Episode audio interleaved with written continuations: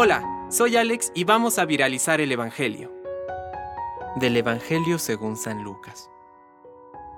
Como se reunía una gran multitud y acudía a Jesús gente de todas las ciudades, Él les dijo valiéndose de una parábola. El sembrador salió a sembrar su semilla. Al sembrar, una parte de la semilla cayó al borde del camino, donde fue pisoteada y se la comieron los pájaros del cielo. Otra parte cayó sobre las piedras y al brotar se secó por falta de humedad. Otra cayó entre las espinas y éstas brotando al mismo tiempo la ahogaron. Otra parte cayó en tierra fértil. Brotó y produjo fruto al ciento por uno. Y una vez que dijo esto, exclamó, El que tenga oídos para oír, que oiga.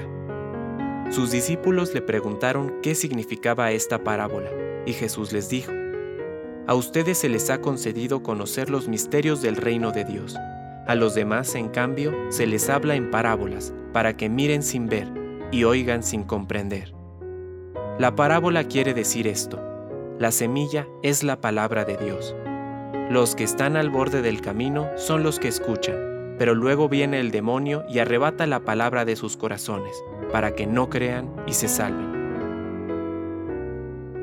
Los que están sobre las piedras son los que reciben la palabra con alegría apenas la oyen pero no tienen raíces, creen por un tiempo y en el momento de la tentación se vuelven atrás.